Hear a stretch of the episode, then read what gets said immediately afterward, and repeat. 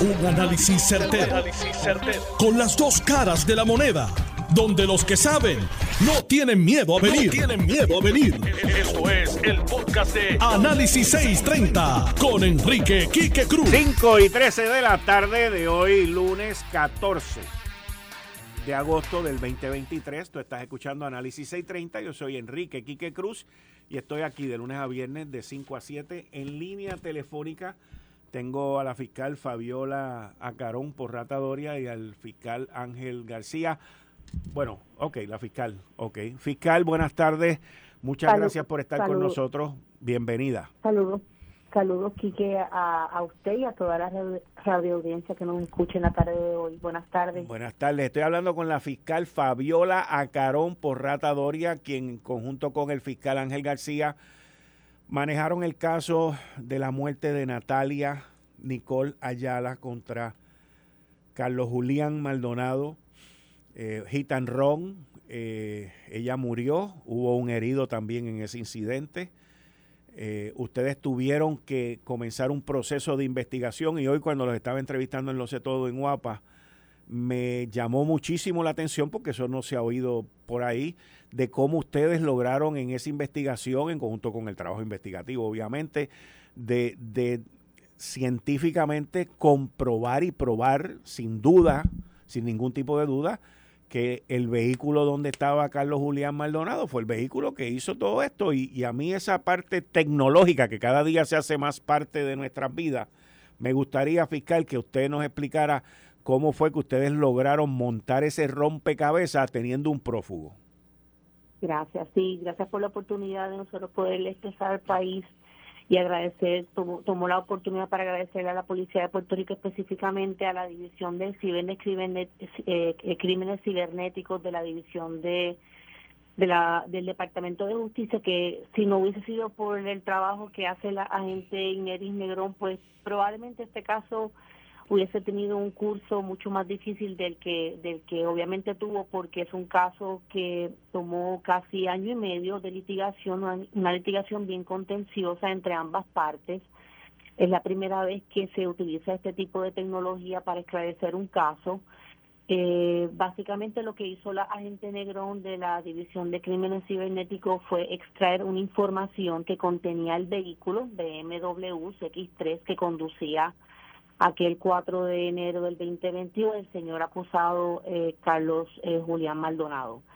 Eh, por medio de unos adiestramientos y un expertise que ella tiene hace ya más de seis años en esa división, ella logra extraer del área, para ponerlo en, palabras sencillas, del área de el infoentretenimiento, que no es más que el área del radio, donde se unen verdad este varias varias áreas que el que el GPS del, del, del vehículo da la información. Entonces eh, se logra extraer una información de esa área que conduce y, no, y nos arroja luz sobre el, el recorrido que tuvo el señor eh, Maldonado Dávila el, aquel día 4 de enero del 2022 que básicamente es desde el área de eh, Manatí, viene a San Juan, de San Juan hace un recorrido en, en dos lugares aproximadamente, en el área de Atorrey, y de Atorrey a eso de las 11 y 24, 23 de la noche de ese día, se este, conduce hacia el área de Barceloneta. Y el, el accidente, según la información ¿verdad? que surgía, conforme a esa, extracción de información que hace la gente Negrón, lo coloca al señor eh, Maldonado, ¿verdad? Impactando y atropellando y dándole muerte a la joven Natalia Nicola, que el 4 de enero en el área de la rampa conducente de San Juan a Bayamón, que es la PR 22. Eh, Así que, eh, y eso, aparte de colocarlo en hora y lugar y fecha específica, ese día 4 de enero, también nos arroja luz y nos dice la trayectoria que tuvo desde ese impacto, dándole muerte con su vehículo y conduciéndolo él, su vehículo, hasta llegar a las inmediaciones del cuartel de Barceloneta, que es donde, ¿verdad?, él termina eh, yendo y notificando lo que sabemos hoy en día fue una versión falsa con relación a un supuesto carjacking que le habían hecho en la carretera 684 de la jurisdicción de Barceloneta.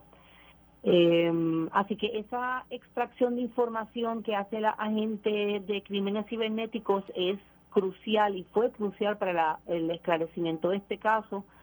Obviamente eso unido a la buena investigación que hace la policía de Puerto Rico con relación a confidencias que recibimos que fueron investigadas de manera independiente y eh, la versión obviamente y las entrevistas que hicimos al único verdad sobreviviente y pero lesionado también de ese accidente que es el joven Carlos Sosa. Eh, y pues eso con, con, con eso y la información y la investigación eh, tecnológica pudimos esclarecer este caso luego de una ardua investigación.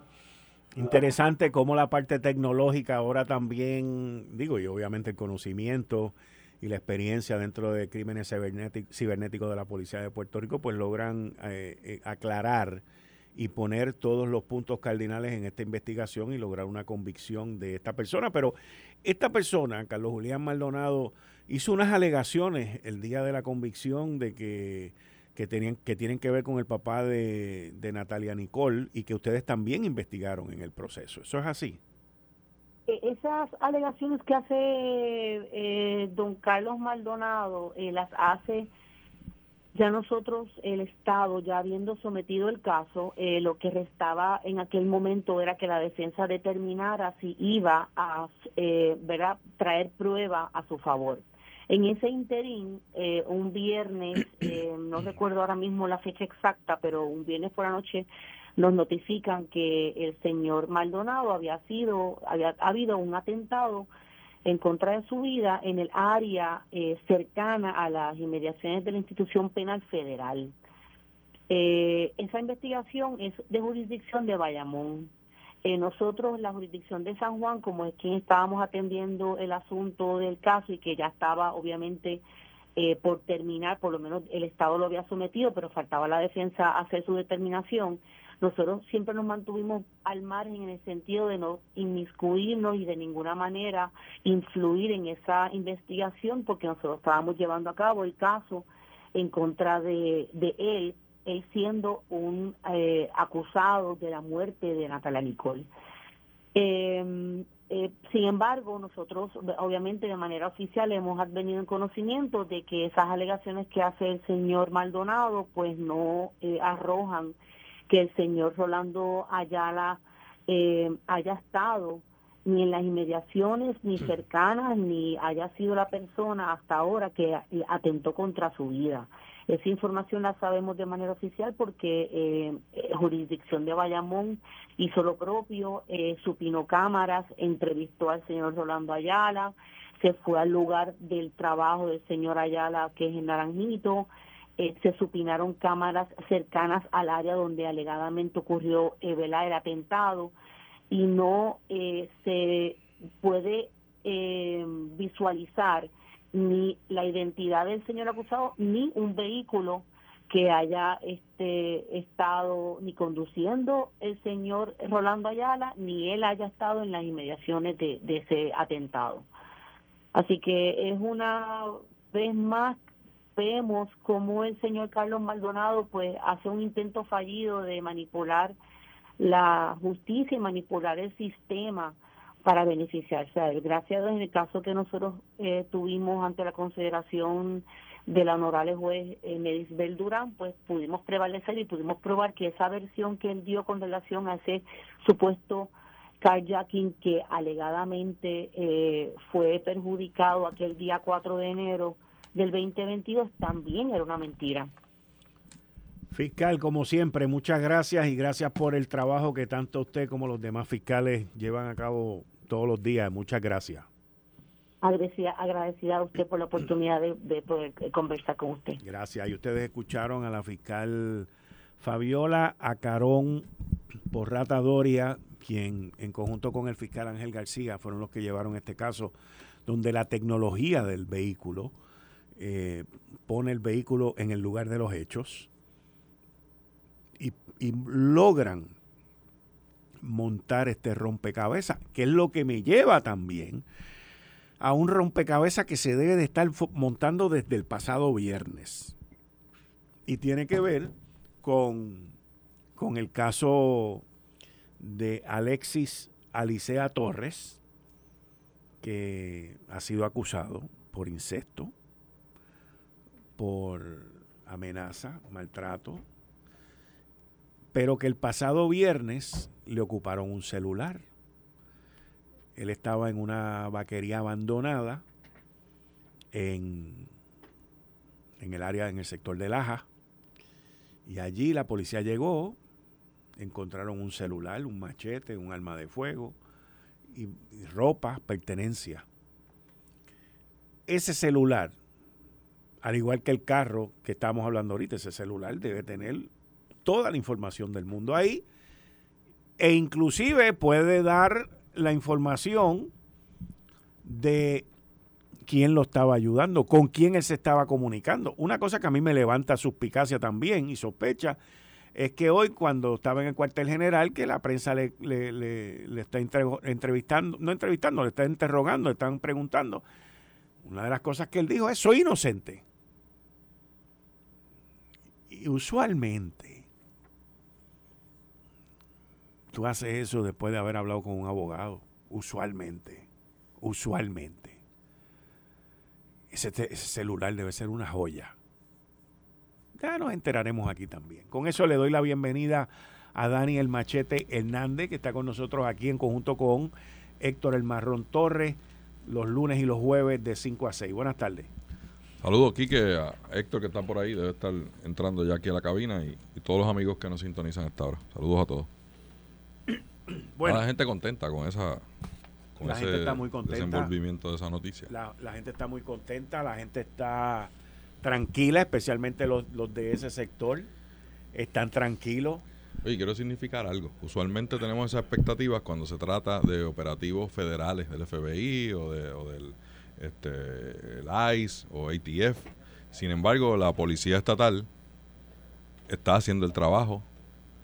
Cuando tienen las herramientas, se pone el empeño y logran cosas como esas, un poquito más de una semana, resuelto el asunto, por lo menos la etapa que les toca a ellos. Ahora cae en manos de, de fiscales y, jueces que entonces este, hagan las determinaciones que correspondan en el caso de acuerdo a la prueba. Pero por lo menos investigar, seguirle la pista, apresarlo y sobre todo, que es algo que siempre nos preocupa, ¿verdad? Que, que, sigan los procedimientos adecuados en ley para que después no se nos caigan los casos por, por algún procedimiento que esté mal hecho, pero este, vamos a partir de la premisa que todo lo hicieron de acuerdo a por el libro y que la policía, pues en, un poquito, un par de días más, ¿cuántos? Nueve días. En, nueve días. Fueron siete días. Pues, en, una, en una semana exacta. Hoy era, hoy es, a un tipo que estaba eh, escondido por Laja porque se creen que por allá, este, hoy es el la gente no ve, la gente no ve radio y televisión, no escucha radio, no ve televisión, pues ahí los tienen. Hoy es el séptimo día. Siete días. Y hoy, siendo el séptimo día, yo estuve entrevistando al comandante portavoz de la Policía de Puerto Rico, comandante Carlos Nazario, y, me explicó, pero me dijo él que una parte que fue bien crucial en poder llevar a un desenlace favorable hoy con el arresto del individuo eh, fue el operativo que ellos hicieron el pasado viernes en la vaquería abandonada que luego sale información que era un área donde él había trabajado por allí antes, o sea que el individuo conocía los terrenos y conocía la área bien. No hizo resistencia durante el arresto, porque ya eh, parece que tú llegas a un momento en que al principio la euforia y, toda esta adrenalina te llena, te, llena la esperanza de que no te van a coger. Pero con ese operativo del viernes, con, esa intervención del pasado viernes, ellos eh, lograron obtener un teléfono celular, lograron obtener el arma de fuego, machete, ropa del individuo, y lograron entonces, eh, pues básicamente quitarle las herramientas que él tenía. Eh, el individuo se ve más flaco, se ve un poquito desmejorado. Pero llama también la atención que el individuo se canta inocente y dice que yo soy inocente y eso muy rara vez tú lo haces a menos que no haya hablado con un abogado. Y ese teléfono celular que él tiene, mucha, acuérdate aquí que hay mucha gente viendo televisión y viendo series y se creen que la vida real es igual que en televisión, tú sabes, los, los CSI y los Law and Order. O sea, tampoco le demos tanta credibilidad. Hay gente inteligente y se la juegan, ¿verdad? Decir que es inocente, bueno, se puede hacer más un reclamo de, de ¿sabes? No, no me maltraten mucho. No necesariamente que tenga una estrategia legal, ¿verdad? Porque si yo me oriento con un abogado, que en esas circunstancias estoy 99% seguro que ningún abogado va a correrse ese chance sin, sin cobrarle y sin hacerle un, un retainer, porque es un caso de alto perfil. O sea, ningún abogado se va a sentar allí en el monte va a coger un, un, teléfono simplemente para hablar contigo si tú no me vas a contratar y yo asesorarte de qué tienes que hacer y qué tienes que decir. Y si ese fuera el caso, yo tendría que pensar que el abogado iba a ir al cuartel de la policía y le va a decir, yo tengo el tipo, sé dónde está, lo voy a entregar. Eso es lo que hacen los abogados, todos los días. Y eso es parte de su trabajo. Así que que lo hayan apresado allí, pues a lo mejor estamos bregando con un tipo que simplemente tiene un IQ alto, el tipo inteligente, y dice, no, no, no, yo soy inocente, bre, chequeen, miren esto y lo otro, porque sabe que la paján de bofetada va para encima, donde quiera que se pare. Y eso no lo estoy diciendo porque yo quiera que pase, que eso es un hecho. Eso es un hecho. A, a, a, el, el, el, coronel dijo, este Tony López dijo que estaban llamando a los cuarteles a decir que iban a matar al tipo y amenazando al tipo y ofreciendo chavos para que lo mataran. Este país, que fue que sacó en común acuerdo de todos los sectores a un gobernador por la indignación de, lo que estaban diciendo por los muertos, el mismo país que se indigna cuando abusan de los niños y niñas en, en, aquí. Eso sí es un pecado capital en esta sociedad. Ya el Departamento de Justicia le radicó y van camino a vista preliminar. Se nos, se nos añade aquí ahora Héctor El Marrón Torres. Buenas tardes, Héctor. Saludos, Quique, a ti y a la gente que nos escucha. Miren, yo tengo dos temas. Con, digo, tengo más, pero con Dani el Machete Hernández y Héctor el Marrón, la semana pasada nosotros analizamos aquí que le estaban cerruchando el palo a Jesús Manuel Ortiz con las negociaciones que se están llevando a cabo en Fortaleza. Cuando estábamos dilucidando el premio del cizañero. Sí, cuando tú dijiste, contested. pues fíjate, fíjate, no fue cizañero nada. Jesús Manuel salió corriendo bueno, a la Junta. Aquí. Jesús Manuel salió corriendo a la Junta de Gobierno a pedirle a la Junta de Gobierno una resolución. El jueves pasado telegrafié todo eso contigo aquí. Sí. Todo lo que iba a pasar. Ese, ese eso no es cizaña, eso es análisis, brother. Eso es análisis. Metieron la cizaña y él la cogió. Y él agarró. No, porque era, era si no lo hacía, quedaba pintado en la irrelevancia política como presidente del partido, presidente de agua hubiera sido. Pero si aquí Tomás Rivera Chávez ha hecho lo que da la gana con Pierre Luis y Pero sal de ese cuerpo, bendito. Tú, vives, tú no puedes seguir viviendo en el cuerpo, tú no puedes seguir viviendo. Tú no puedes seguir, tú no puedes seguir viviendo bajo la sombra de Tomás Rivera Chat. Cizañero, que cizañero, la cizaña. para azul es veneno, cuando es de azul para rojo. Oye, definitivamente. Estaba telegrafiando. Mira, mira, cuando, tú cuando nos presentes de nuevo, preséntame a mí como el trigo y es como la cizaña. y le, le, explica a la gente lo que es la cizaña y el trigo. Bueno, va a tener que hacer la parábola aquí. Pero, sí, la tiene que hacer. Eh, estás escuchando el podcast de Noti1. Análisis 630 con Enrique Quique Cruz. De regreso aquí en Análisis 630. Tú estás escuchando a Enrique Quique Cruz con Héctor El Marrón Torres, Daniel Machete Hernández. Dime el cuento de la cizaña y, la, y el trigo. Ningún cuento, es una parábola bíblica. Y la gente lo sabe, esto es un país cristiano.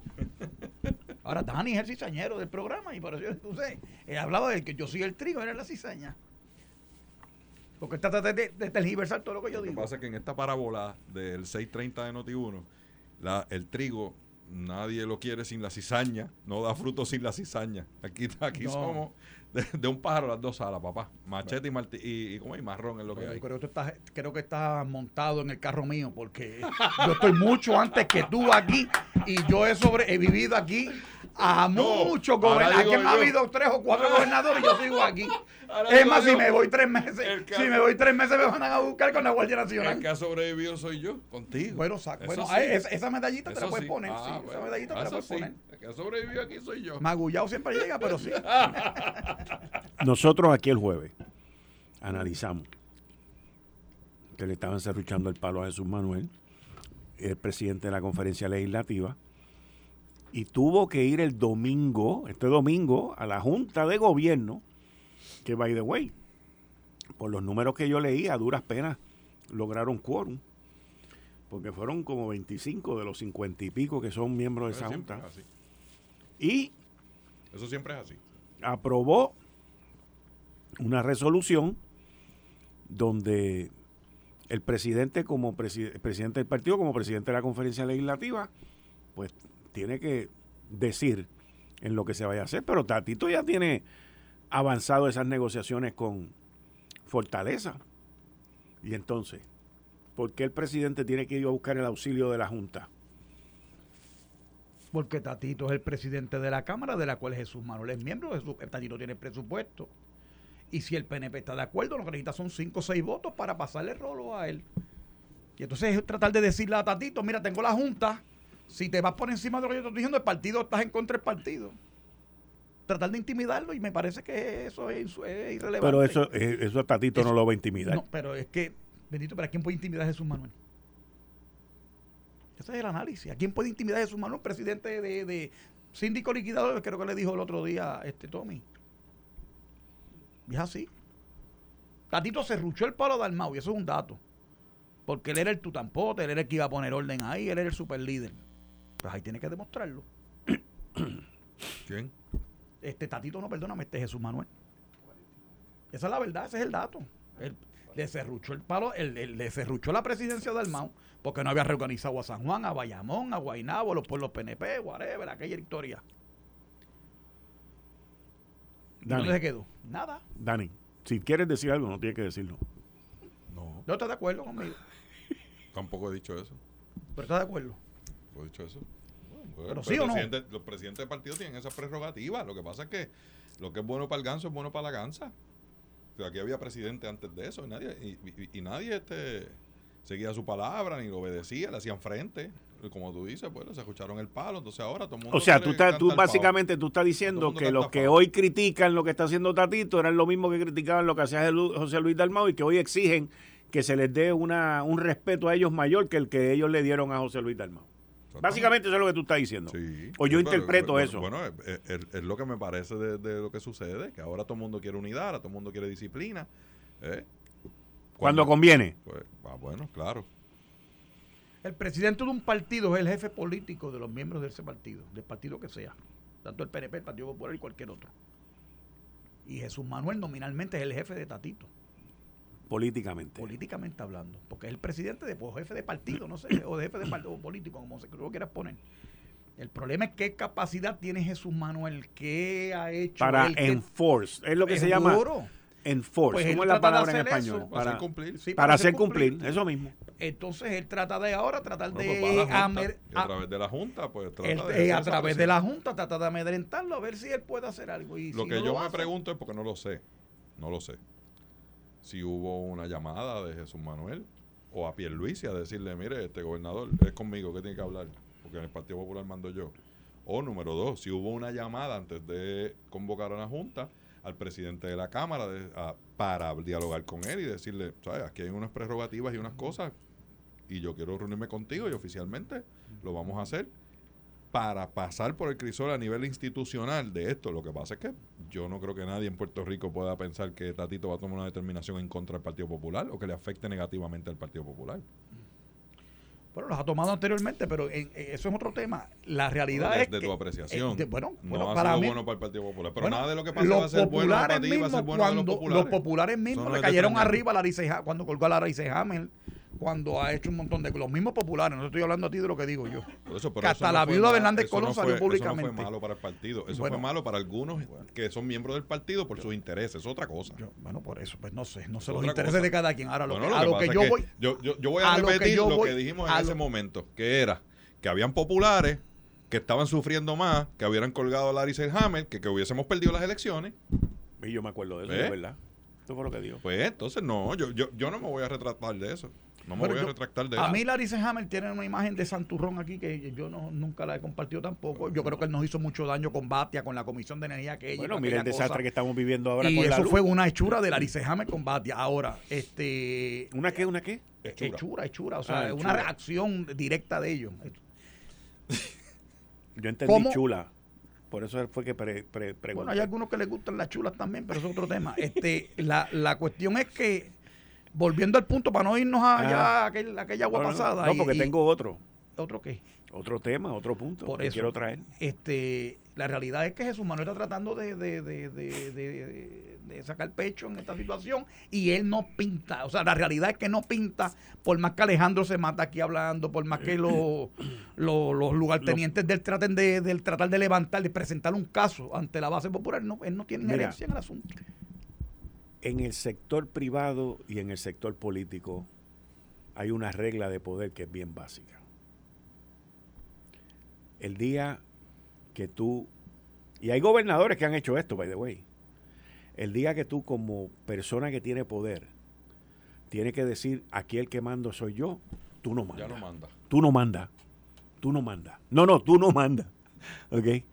El día que tú le tienes que decir a un empleado, aquí es el jefe, soy yo, tú no eres jefe.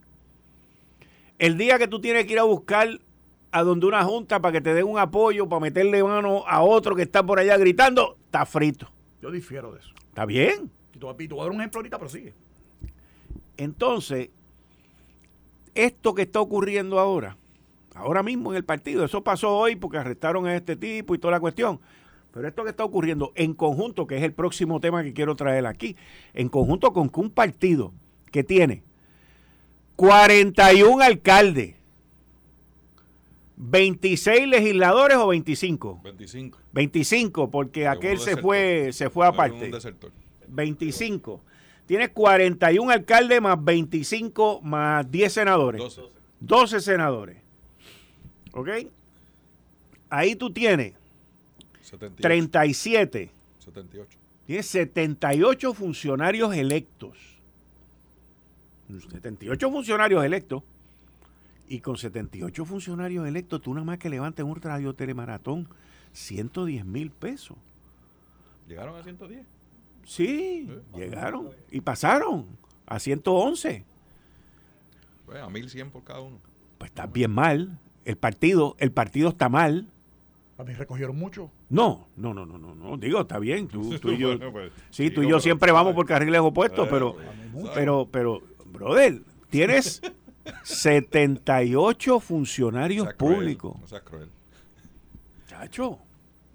También malito. también malito. Yo tengo que decir, en, haciendo un análisis de comunicaciones, pues Jesús Manuel, siendo un legislador joven, su segundo cuatrienio, asume la presidencia del segundo partido de importancia que tiene el liderato de, la legislatura. Me gustó mucho eso, segundo ¿Viste? partido. ¿Viste que lo reconoció? hablando porque el la gobernación está en otro partido. Las cosas son como son, no como uno quisiera que fuera. Está, llegando al cuerpo. La gente tiene, tiene derecho a equivocarse algunas veces. Entonces, muy probable le hayan recomendado, ¿cómo fue? Tenemos esperanzas contigo. Le hayan recomendado, de esperanza vive el que pobre. Vuelva, que vuelva, vuelva el camino, vuelva el camino. Mi mamá siempre me ha dicho eso, de la esperanza vive el pobre. Bueno, que le hayan recomendado que él tiene que mostrar sus galones de líder haciéndole frente al líder más fuerte o controversial que tiene el Partido Popular, que es el presidente de la Cámara, Tatito Hernández, que fue el que le ganó la presidencia.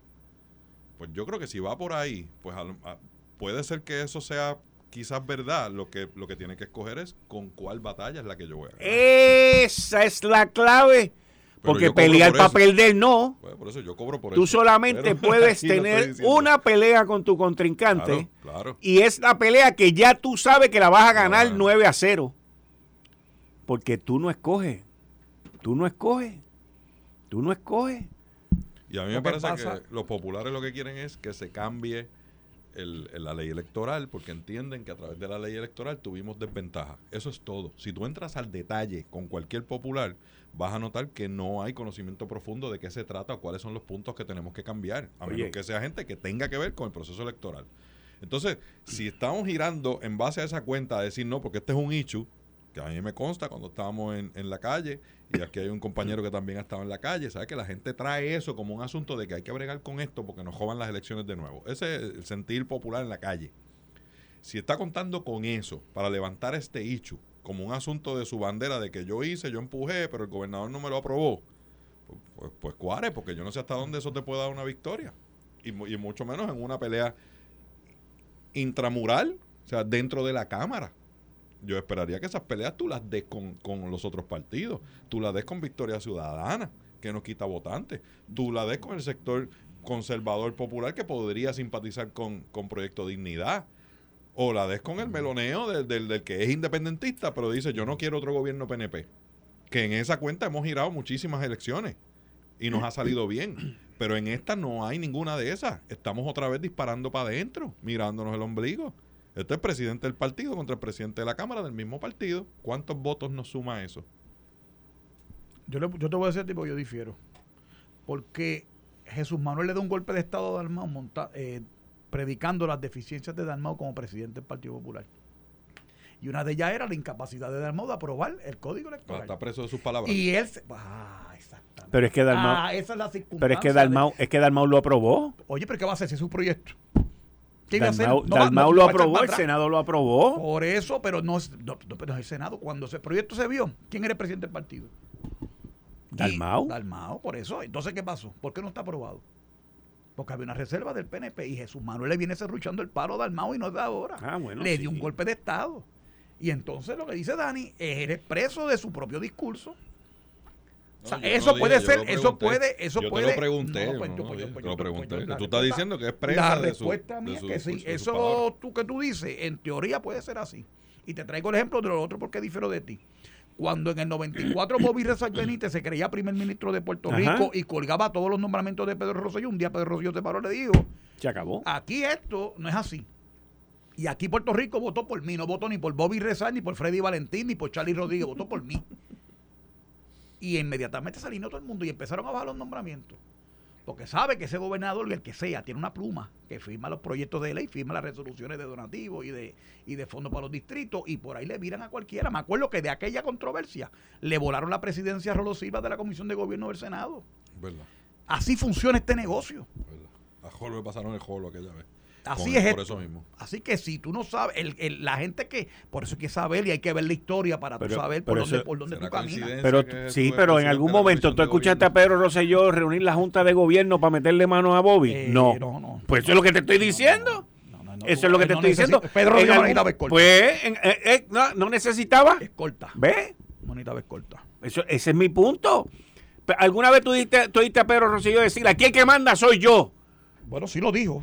Te, estoy dando un ejemplo de tanto. Sí. Pero, Pero no- lo dijo con no acción. No llamó a la Junta No fue de boca. ¿Tú entiendes lo que te Sí, quiero sí, decir? sí, sí. O sea, tú- o sea, una cosa es tú decirlo de boca después que el individuo esté herido ahí en el piso Hernández muerto. Colón, Quique. Igual. Hernández Colón eh, reclamaba el liderato.